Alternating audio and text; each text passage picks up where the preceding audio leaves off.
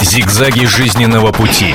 Ситуации, требующие отдельного внимания. Информационно-аналитическая программа «Особый случай». Здравствуйте, я Елена Ханга вместе с Ольгой Медведевой. Здравствуйте. Приветствую вас. И сегодня предлагаю поговорить на тему, скажем так, что бы вы почувствовали, если бы узнали, что 65-летняя женщина ждала четверых детей?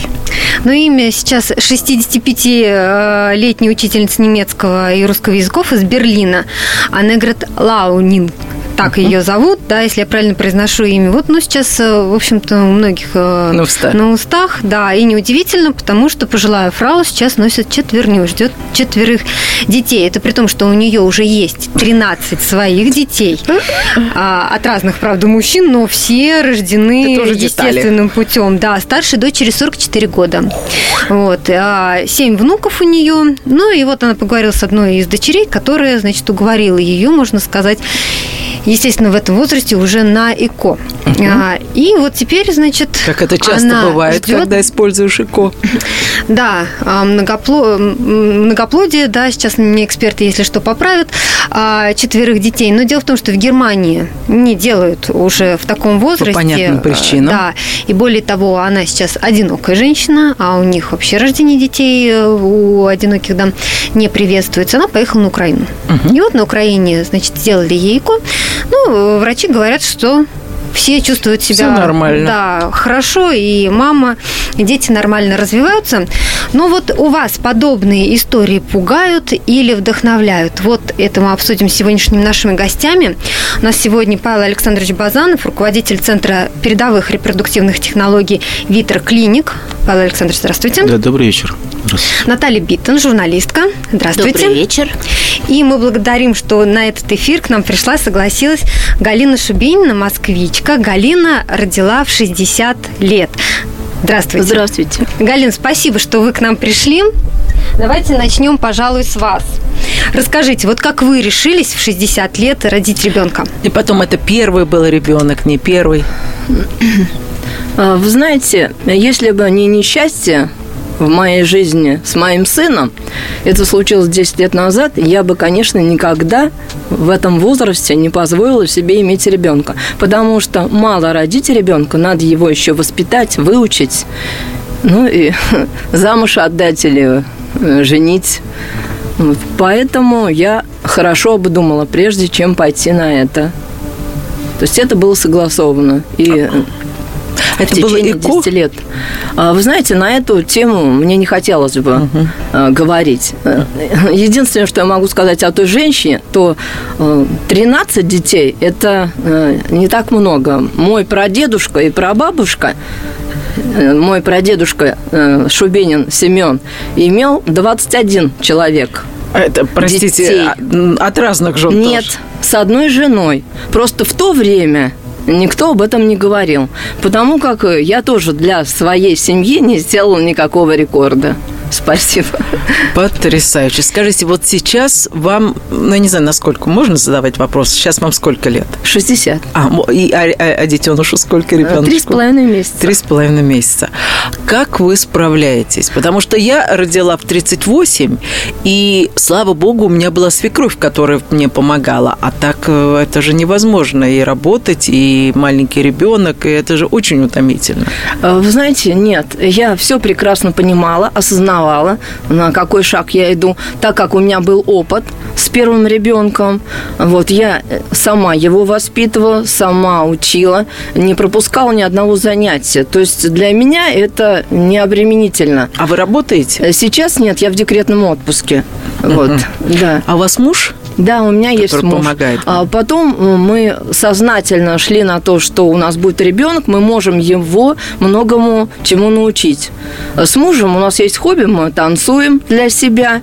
Э, да, у меня архитектурное образование, поэтому я могу ребенка обучить рисованию. Я не знаю, там, какую она специальность или профессию будет выбирать, но, в общем-то, азы какие-то мы можем дать. Я умею сама и шить, и вязать, то есть все вот эти вот навыки у меня есть.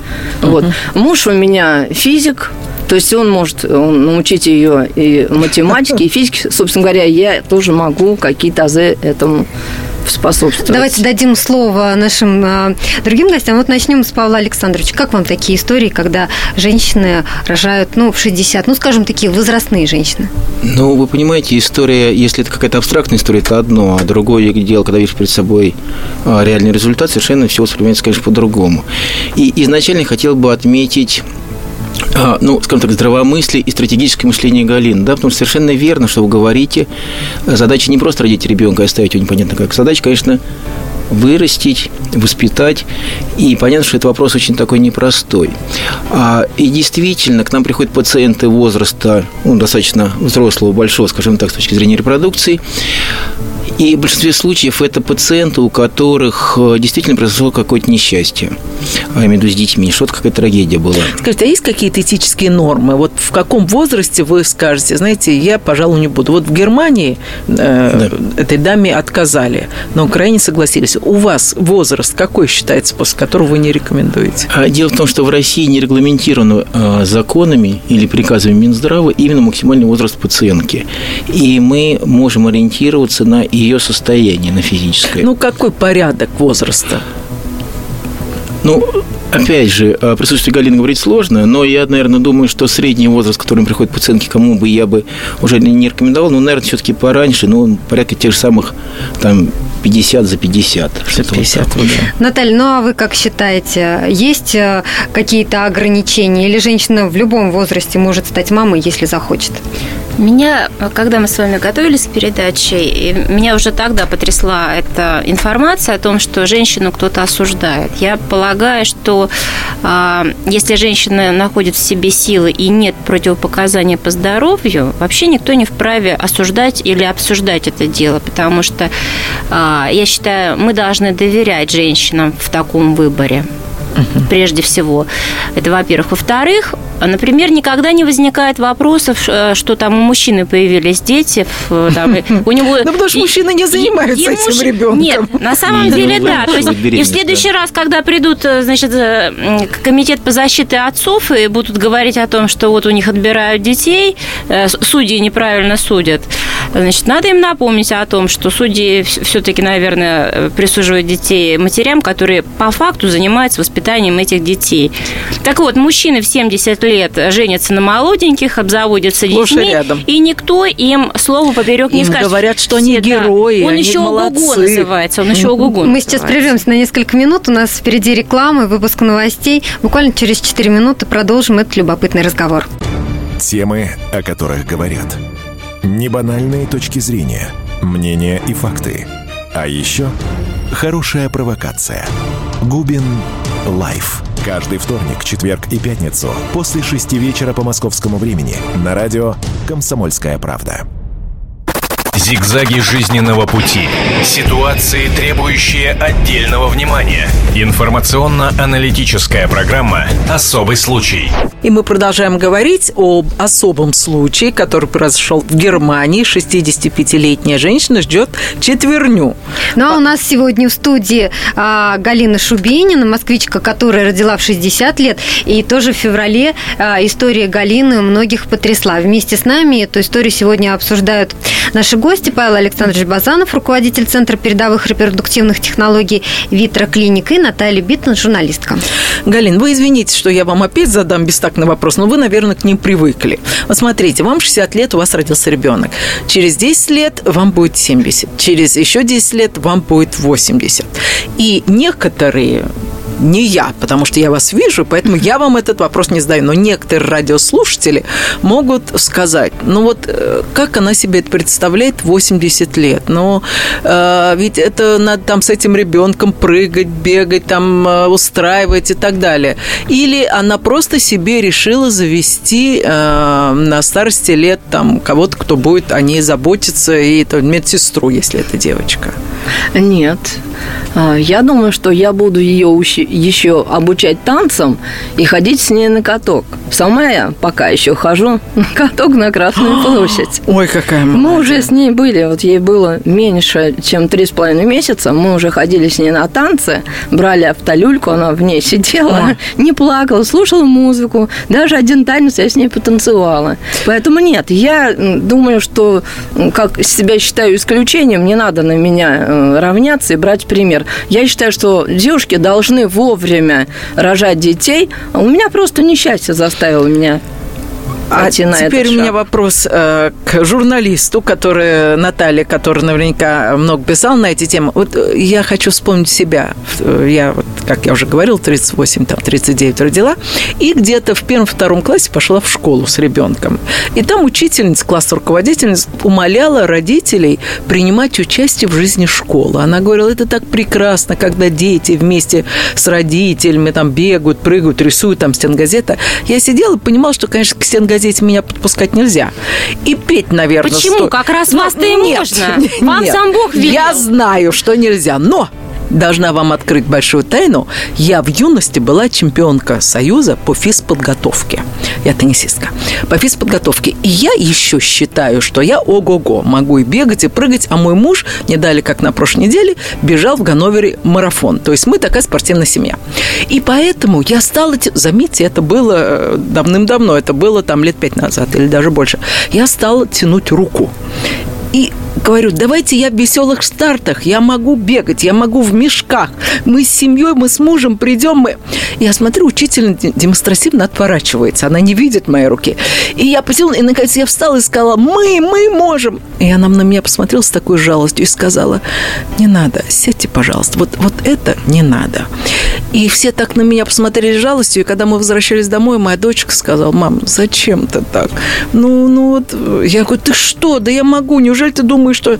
И она говорит, ну вот смотри, там все такие молодые, ну вот, а, а ты вот... Елена, так... ну это скорее бестактность со стороны учительницы. Возможно, Потому что, ну, глядя факт. на вас и глядя на нашу героиню, на Галину, которая в студии, ну вот, знаете, ну язык не повернется сказать, что какие-то возрастные мамы, да, вот Павел Александрович, если изначально мы его настраивали на то, чтобы, значит, он держал позицию, что надо против такого Э, феномен, чтобы, значит, э, женщины помоложе рожали. Да. Но вот сейчас э, Честно, у меня... Павел Александрович посмотрел на Галину и, в общем-то, уже тоже не может Знаете, сказать против. У меня э, мысль, э, не знаю, покажется она парадоксальной или нет, ведь огромное количество советских, российских детишек воспитывают именно бабушки. Да. И кого это вообще э, напрягает?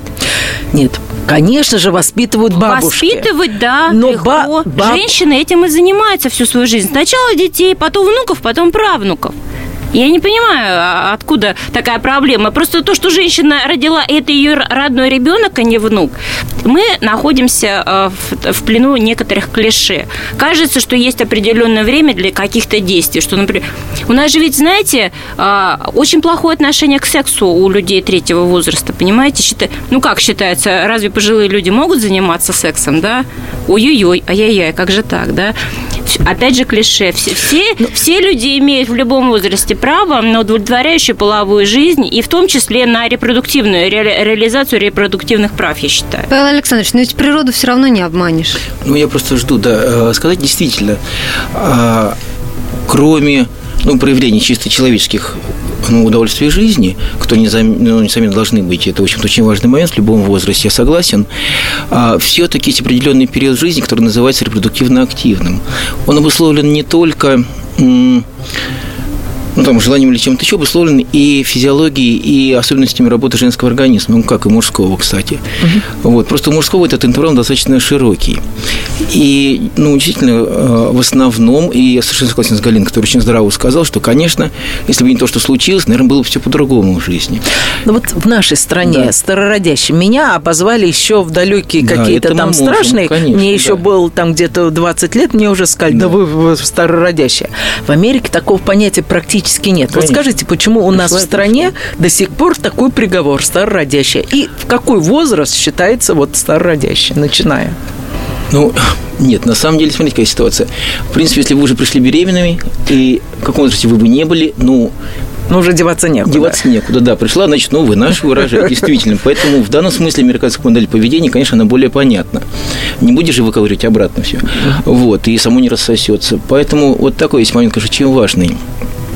А старородящие, честно говоря, опять же, современная медицина настолько далеко шагнула, что постепенно, действительно, вы правы, это понятие, оно очень-то размывается. И такой актуальности нет. Это очень важно для развития перинатологии. С маленькими детишками а, умеют выхаживать и сохранить здоровье матери. Конечно, а, возможности но врачи рекомендуют, они же молодым девочкам говорят, давай, давай, скорее, скорее. А что скорее, почему а скорее? У меня здесь всегда а. вопрос, зачем вот молодой девочке, которой нужно получать образование, устраиваться в жизни и набираться опыта, вообще этот ребенок? Очень часто бывает, что это потом э, конец карьеры, не начавшись, правда? А Зрелый если... человек, в принципе, может больше дать своему ребенку для этого, да? Но это врачи. Мы врачи их совсем другой посыл. Они из, из своих соображений говорят, давай, давай, скорей. Ну, я никогда этих соображений особо а. не понимала, на самом деле. Ну, вот нам расскажет доктор. Да, да скажите я нам, на самом деле, я, что хочу сказать. Действительно, а, право обе стороны. И такого, что вот, ну-ка быстро в 16 лет, я не знаю, получил там паспорт, когда получает и срочно рожай, конечно, этого быть и не должно. И совершенно верно, в этом возрасте человек еще, кроме того, что физиологически, они еще и а, психоэмоционально и социально не готовы, не зрелые. И вы знаете, к нам приходит огромное число людей, ну, людей, в смысле пациентов, которые тоже люди, а очень большой процент женщин, кто к нам приходит, они, когда мы спрашиваем, что было в жизни, рассказывают про наличие абортов в 17-18 лет. А, потому что, да, вот наступила беременность, которая как-то там была прервана, и бывают какие-то после этого осложнения. Я к чему? Я не к тому, что нужно беременеть в 16 лет, конечно, но совершенно верно, чем я с вами согласен, беременность должна быть осознанной, это важный момент.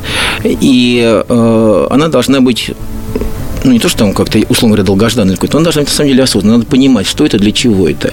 И что делать дальше с ребенком. Когда ребенок не оказывается случайной обузой, а является все-таки, ну, каким-то долгожданным продолжительным родом. Павел Александрович, а вот э, скажите, существует такое мнение, что чем позже женщина рожает, тем больше вероятность, что у ребенка будут какие-то патологии и какие-то заболевания. Даун, вот например. это миф Конечно. или нет? Нет, почему? Это, к сожалению, статистика абсолютно четкая. Есть такое понятие, как старение яйцеклетки и ее хрупкость, ломкость хромосом. И действительно с возрастом во всем мире, это не советская, кстати, вещь, это во всем мире. Женщина, которая перешагивает 35-летний рубеж, она относится уже к категории старшего репродуктивного возраста. Смысл в чем? В том, что снижается уже вероятность наступления беременности, снижается вероятность вынашивания беременности. Конечно, я не говорю о таком крахе. Абсолютно, да, что 35 и один день, все, все пропало. Конечно, нет. И э, у всех есть возраст, э, паспортный возраст, скажем так, генетический, биологический. Но в целом это... Но с помощью эко можно продлить это. Ну, я говорю про обычный беременности. Понимаете, нет. Дело в том, что то же самое даун. Понятно, что у женщин, которые рожают за 40, а, своими собственными яйцеклетками, вероятность, к сожалению, хромосомных нарушений, она возрастает. А вот мужские э, гены, да, да. если мужчина пожилой, у него что-то меняется? Мне просто тоже интересно. Повышается так называемый индекс фрагментации ДНК с сперматозоида, достаточно сильно растет, и в какой-то степени частота хромосомных нарушений эмбриона может быть обусловлена и мужскими вот такими особенностями. Нет, конечно. а вы объясните, как это отец отражается это тоже на ребенке? может быть риск, правда? Пожилой отец это тоже может риск? быть риском, да но в данном случае а, повышение вероятности таких поломок начинается у мужчин, которым все-таки они постарше женщин. Они это где-то ближе к 60 годам, достаточно быстро начинает расти вот такая вот А какие заболевания у ребенка вероятны? Нет, мы говорим про хромосомные нарушения. Дело в том, что, а, скажем так, условно говоря, генетические заболевания можно разделить на две отдельные гигантские группы. Первая – это хромосомные поломки, вторая – это наследственные какие-то моногенные заболевания, которые никакого отношения к возрасту не имеют. Это то, что с рождения у вас в вашей э, случилась ну, какая-то вот мутация ваша. Мы сейчас прервемся на несколько минут. Впереди у нас реклама, выпуск новостей. И буквально через 4 минуты продолжим а, разговор. Мы сегодня обсуждаем вот истории, когда женщины за 60 рожают. Они пугают или вдохновляют. Вернемся через 4 минуты. Здравствуйте, я Елена Ханга. Приглашаю вас обсудить актуальные и злободневные темы, которым нельзя дать однозначной оценки. Мы ищем ответы на спорные вопросы вместе с экспертами и звездами в программе «В поисках истины». Звоните нам в прямой эфир на радио «Комсомольская правда» каждый вторник в 21 час по московскому времени. Зигзаги жизненного пути. Ситуации, требующие отдельного внимания. Информационно-аналитическая программа «Особый случай». И мы сегодня говорим о женщинах, которым э, много лет и которые снова решили стать мамами. А, ну, у нас в гостях э, Галина, москвичка, которая родила в 60 лет, но гораздо чаще, конечно, рожают не в 60, а там в 50 и Елена, в давайте 40. напомним, кто у нас еще сегодня в гостях. Павел Александрович Базанов, руководитель Центра передовых репродуктивных технологий ВитроКлиник, и Наталья э, Биттон, журналистка. Вот мы сегодня все вместе обсуждаем эту тему. Вот, с вашего позволения, задам вопрос Галине. Галина, ну вот скажите, вот вы, когда были беременны, вы пришли в больницу. Понятно, что там, наверное, было много молоденьких девушек. Вот как на вас реагировали? Да, конечно, ко мне отнеслись иначе, как к другим. Можно сказать, с удивлением. И никто, конечно, не думал, что я собираюсь рожать. Вот. Когда посмотрели мои анализы, я достаточно хорошо подготовлена была, проверила свой организм заблаговременно все. Вот и муж. Тогда мы начали планировать ребенка. Вот. А Да. мужу сколько он или он Муж вас? моложе меня, 52. Э, Мы, в общем-то, на возраст поначалу не обращали внимания, так как танцевали вместе. Э, Поэтому о его возрасте я узнала гораздо позже. Вот. Так что, поэтому э, поначалу они, конечно, испугались, э, затем все было хорошо. Вот. Я думаю, что не уступала молодым девушкам по своим анализам, по тому, как у меня протекала беременность. Нормально переносили? Да, да, у меня не было никаких отклонений. Токсикоза? И токсикозов у меня и в молодости не было. Это у меня шестая беременность, поэтому, в общем-то, в то, раньше я не хотела оставлять детей, думала, что, в общем, хватит и одного ребенка. Вот видите, я ошиблась. Вот этот несчастный случай заставил меня в мои годы заиметь ребенка. Вот. И э, я благодарю судьбу, что, в общем-то, э, я случайно оказалась в 15-м роддоме, хотела на Севастопольской родить, но э, мне сказали, что надо было пройти еще э, кардиолога, а обследование это я уже не успевала вот, пройти. Поэтому мне назначили вот э, роды в 15 в 15-м роддоме, вот там при больнице. И мне повезло, что я там встретила хорошего врача-акушера э, Нестора Таймуразовича Месхи. Э, Вот спросила у некоторых женщин, как они относятся к нему. Говорят, очень хороший специалист. В общем-то, уже по второму, по третьему разу к нему приходят рожать. Я посмотрела на его внешние данные, посмотрела на его лицо. Да, человек очень приятный и хороший специалист, поэтому я была вполне уверена, что будет все хорошо.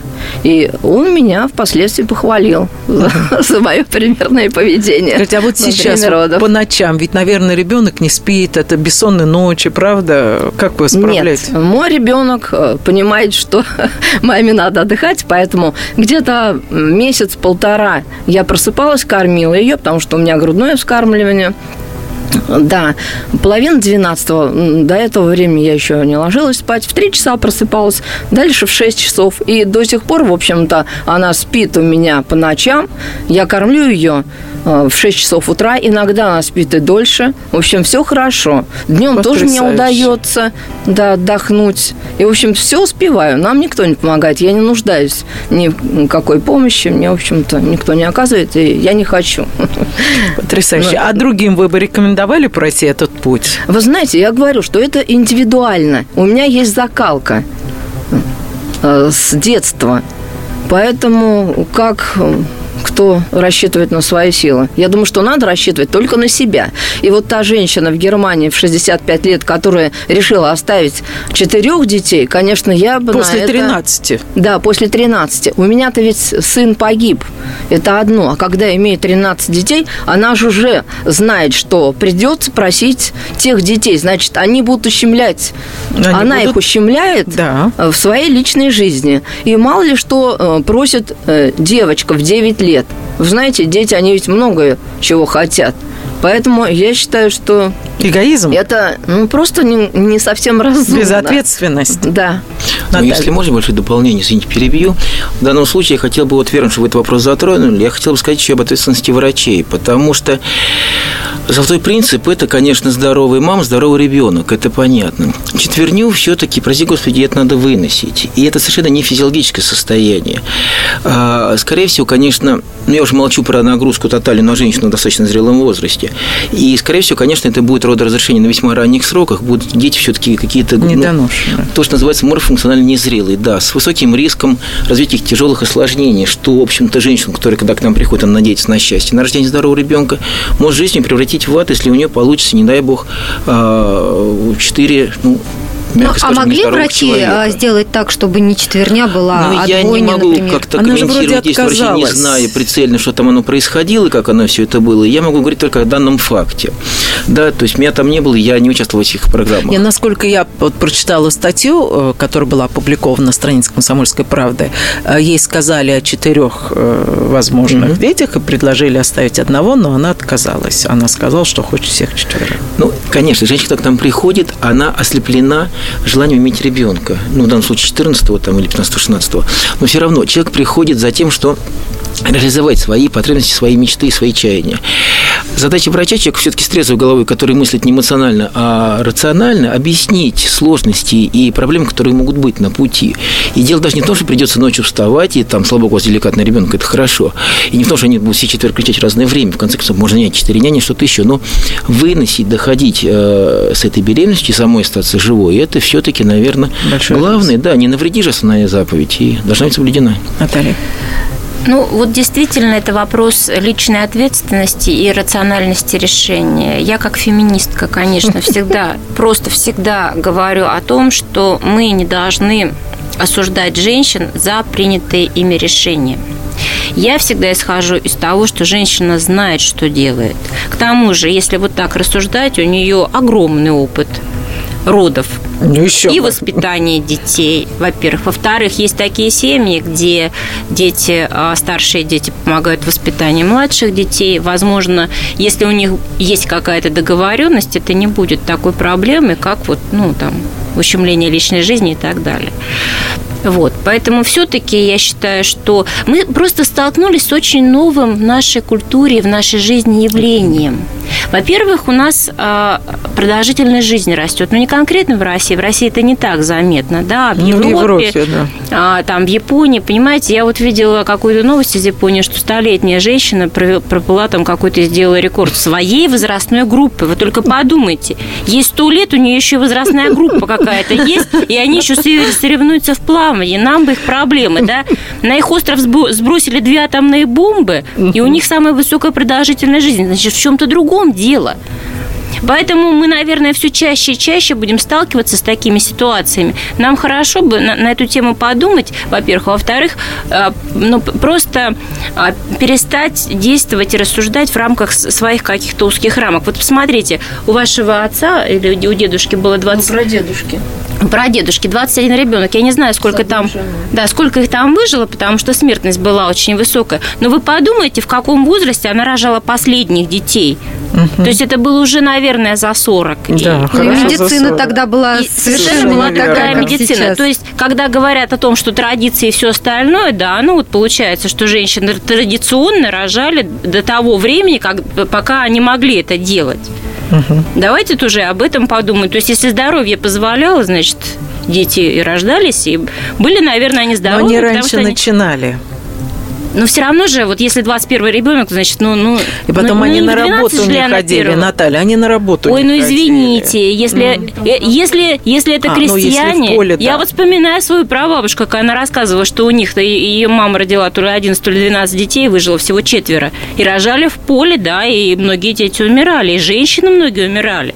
То есть просто тогда ситуация была, что уж если выжил, то уже колуном не убьешь. И в детстве там не умер от инфекции, то потом все. Все, все уже можно быть спокойными. Ну а как вы относитесь к тому факту, что вот говорят, а, женщины были крепче, чем сейчас? Экология плохая, я не знаю, едим мы не то, много Медицина. всяких факторов, да. И это несмотря на то, что медицина шагнула далеко вперед. В общем, женщины такие хлипенькие и уже не могут Не те. много рожать по 21 ребенку и тем Сейчас- более в возрасте. Тут Тогда у них не одного. было выбора. У них не было выбора, потому что не было контрацепции, аборт как, как таковой был нелегален, криминален. Да и, в принципе, э, жизнь такая была, что это было сделать невозможно по моральным, этическим нормам. Да? Сейчас совершенно другая. Все-таки сейчас, по-моему, люди здоровее. И, и в том числе благодаря медицине, прививкам, другому питанию, другому ритму жизни. Я считаю, что так. Ну, во времена, вот когда рожали в поле, на самом деле, самая частая причина смертности женщин была то, что называется горячка родильниц. Да, и сколько женщин А что это такое? ну, э, неважно, огромное число осложнений э, в родах, которые, да, могут быть там разных совершенно форм. Дело не в этом, а в том, что огромное число женщин, к сожалению, да, помирало в родах, либо там в послеродовом периоде. Вот. Эм, ну, Это просто ремарка. Мы сейчас прервемся на несколько минут. У нас реклама, выпуск новостей, а потом продолжим наш разговор. Каждую субботу с 16 до 17 часов на радиостанции «Комсомольская правда» я, Леонид Альшанский, почетный адвокат России, веду передачу «Народный адвокат» и отвечаю на ваши вопросы по проблемам административного права, ГАИ, таможенник, пограничник, гражданского права, дачной амнистии, земельных отношений, обманы страховых компаний. Обо всем этом вы услышите в наших передачах каждую субботу с 16 до 17 часов. Зигзаги жизненного пути. Ситуации, требующие отдельного внимания. Информационно-аналитическая программа «Особый случай». Мы говорили о 65-летней женщине, которая ждет четверню, но я бы сейчас, в последней части нашей передачи, хотела бы поговорить вообще о том, когда оптимальный вариант рожать. Если у нас считается, что лучше вначале родить, а потом делать карьеру, то на Западе считается, что лучше состояться как профессионал, и после этого уже, когда ты все сделал, все знаешь про свою жизнь, вот уже после этого рожать. Напомним, что у нас в студии Галина Шубинина, москвичка, которая родила в 60 лет, буквально в феврале этого года. В январе. В январе. 13 января. 13 января, под Старый Новый год. да. И э, наши гости Павел Александрович Базанов, руководитель Центра передовых репродуктивных технологий ВитроКлиник и Наталья Биттен, журналистка. Ну, кто хочет ответить на этот вопрос? Галина, может быть, вы? Как на, на ваш взгляд, а, лучше сделать вначале карьеру и потом рожать, или лучше родить, отстреляться, как говорится, и после этого делать карьеру и строить свою жизнь? Э, Я думаю, что сначала надо э, получить образование. Ну, кто как э, в карьере, я не знаю, кто сможет достигнуть каких успехов. Конечно, лучше сначала получить образование, а потом уже заводить детей. Потому как вот сейчас я чувствую разницу, когда я была молодая, у меня появился ребенок, и вот э, в настоящий момент, конечно, я этого ребенка так люблю, я не только на него там что-то могу крикнуть, э, кроме ласковых слов никак не могу обратиться. Хотя она еще маленькая, в любом случае, даже будучи взрослой, к ней будет только самое лучшее отношение. А вы не что боитесь очень ее дорогой. избаловать таким образом? Э, Я думаю, что нет. Э, Первого ребенка я не избаловала, хотя очень много ему внимания уделяла. Вот. Начинается уже сейчас. э, Баловство, так сказать. Наталья, а что вы думаете? Ну, я, наверное, сошлюсь на исследования, которые говорят о том, что все-таки действительно девочкам лучше сначала взрослеть, получать образование, строить отношения с партнером, а потом уже обзаводиться детьми, просто потому что так лучше не только самой девочке, но и ее детям, и в дальнейшем внукам, потому что образовательный ценз женщины очень сильно влияет на интеллектуальный уровень ее ребенка, то есть вообще эта семья будет более благополучная, потому что там больше денег, там больше стабильности, и, соответственно, у ребенка есть больше возможностей развиваться и строить более успешную жизнь в дальнейшем. Потому что женщина, которая не имеет денег и, например, там в бедности либо в нищете, у нее нет таких возможностей дать образование ребенку. Это может быть, например, затяжная бедность, это может быть застойная бедность, это может быть снижение социального статуса. То есть, если ребенок ее не получит образование, то, соответственно, ситуация в других поколениях будет только ухудшаться. Спасибо. Что вы думаете, как доктор? Павел.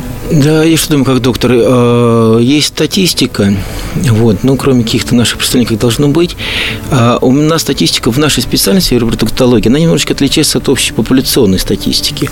А действительно, сейчас становится более и более популярно то, что вот вы говорите, это так называется европейская модель деторождения, репродуктивное поведение, европейский вариант. А средний возраст женщин, которые к нам приходят, мы посмотрели какое-то время назад, получился 37,5 лет. Но я хотел бы сказать, что к нам приходят люди не те, кто может родить любой момент, а тех, у кого это не получается какое-то время. Но здесь очень важный момент, что много женщин, которых не наступает беременность уже достаточно много лет. Или вот, там приходит женщина за 40 лет, которая говорит, ребят, ну вот то, что я хотел, то, что мы говорим, карьера есть, достаток есть, и человек независимый, он как все с мужем у нас хорошо друг друга любим, детей нет. И когда они к нам приходят, то бывает такая ситуация, при которой то детей нет, а родить их уже и нечем. Да? Но есть определенное все-таки накопление заболеваний, накопление каких-то других негативных факторов, и а, вследствие этого резкое снижение вероятности беременности. Тоже очень важный момент. Я к чему говорю? К тому, что Конечно, всех под одну гребенку не пострижешь. И не то, что все должны в 20 лет родить, ну, условно говоря, да, там 23 второго родить. Есть, конечно, у всех свои индивидуальные ситуации. А я бы просто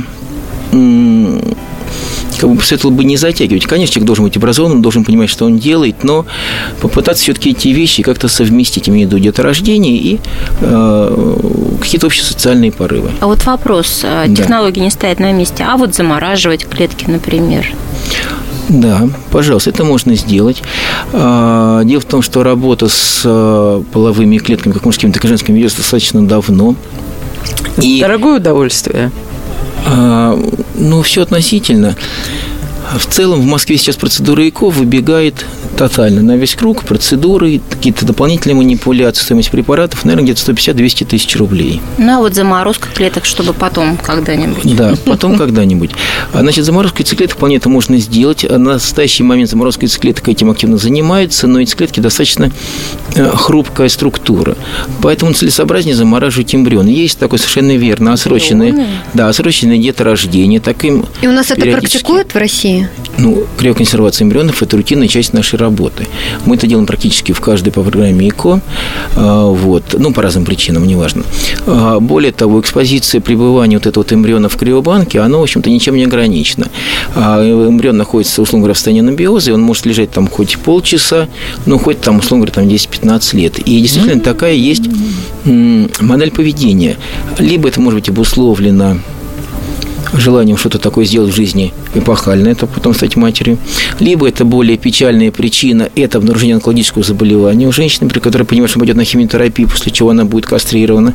Это будет такая химическая кастрация. Ну, в смысле, личники не будут работать. Да, тогда она идет на криоконсервацию эмбрионов. Если эта молодая девушка, такое, к сожалению, случается, и у нее нет полового партнера, нет мужа, это может быть замороженные яйцеклетки, тогда хотя это худший вариант. Либо э, криоконсервация эмбрионов, полученных на основании яйцеклеток и сперматозоидов донора. Ну, если это семья, тогда, соответственно, эмбрион – это семья. И что, рождаются потом через 15 лет здоровые дети из этих замороженных эмбрионов? Да, конечно. А, дело в том, что, опять же, а, проведение криопротоколов и рождение потом детей в настоящее время достаточно, ну, недостаточно абсолютно рутина в нашей специальности. И э, дети, рожденные после криопротокола, кстати, очень важно, как и дети, рожденные после ИКО, они ничем не отличаются от общепопуляционных, скажем так, детей, да, то есть детей, рожденных при половой жизни. У вас есть шанс? У вас есть шанс? Ну, скажите, а сколько стоят все эти процедуры? Потому что, естественно, сейчас все заинтересуются ценником.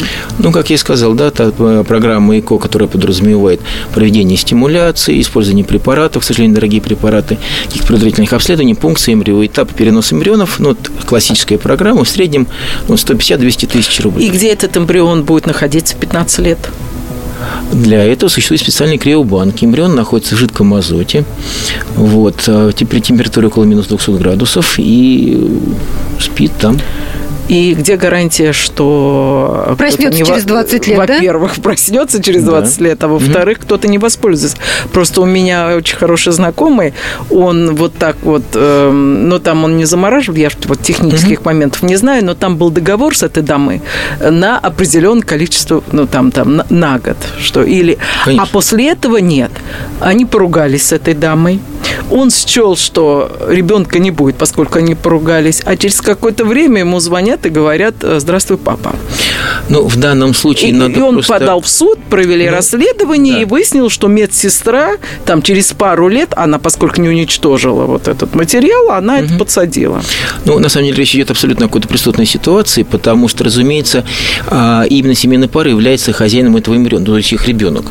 Вот. То же самое, что, не знаю, это была не семейная пара, ну, это... Пришла-то семейная пара, именно партнеры, я имею в виду не официально, что там да. в паспорте, да, пришли партнеры, ну, там, угу. муж с женой, условно говоря, да, которые друг друга любят, хотят детей.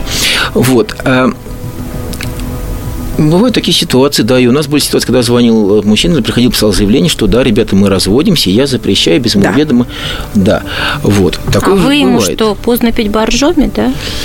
А, нет, мы не имеем права за него распоряжаться тем, что там происходит, а, за эту семью, потому что это, опять же говорю, это их семья, это их эмбрионы, поэтому а, они лежат без права трогать их, это чужая вещь. Мы выступаем просто хранителями. Вот и все. То Вообще, вы не можете случае, посадить это кому-то еще? Нет, категорически невозможно. Понимаете, то же самое, что вот вы пришли в детский сад, а вот этот мальчик мне нравится, мальчик и девушка, пойдем со мной, я буду твоей мамой или папой. Да, то же самое, это чужой ребенок. Категорически это невозможно. Есть форма э, отказа семейной пары от эмбрионов, если они получили... но мы в сериалах видим сплошь и рядом, когда Конечно. родился ребенок, и его отдали не той маме, не, не тому не той папе. папе, близнецов разделили, Совершенно верно. То да. есть получается ошибки даже с живым ребенком, а уж с эмбрионом там, кроме таблички, я думаю, их ничего не различает. А, внешне, внешне они все одинаковые. Вообще-то конечно, конечно. я думаю, существует, да? Существует она же объективна же она. Экспертиза отсутствие материнства, да, конечно, вероятность 99-99%. В заключение нашей программы мы, наверное, в первую очередь пожелаем удачи здоровья, и счастья, здоровья Галине, и вашему Галина Шубейна. Спасибо, что вы пришли. Мы желаем здоровья вам, вашей дочке. Спасибо. Спасибо да, большое. Удачи вам. Мужу здоровья. Большое. Я напомню, что на студии сегодня также были Павел Александрович Базанов, руководитель Центра передовых репродуктивных технологий «ВитроКлиник» и Наталья Биттон, журналистка. Весь архив наших программ вы найдете на сайте fm.kp.ru. Спасибо. Спасибо. Полная картина происходящего у вас в кармане. Установите на свой смартфон приложение «Радио Комсомольская правда». Слушайте в любой точке мира. Актуальные новости, эксклюзивные интервью, профессиональные комментарии. Удобное приложение для важной информации. Доступны версии для iOS и Android. Радио «Комсомольская правда» в вашем мобильном.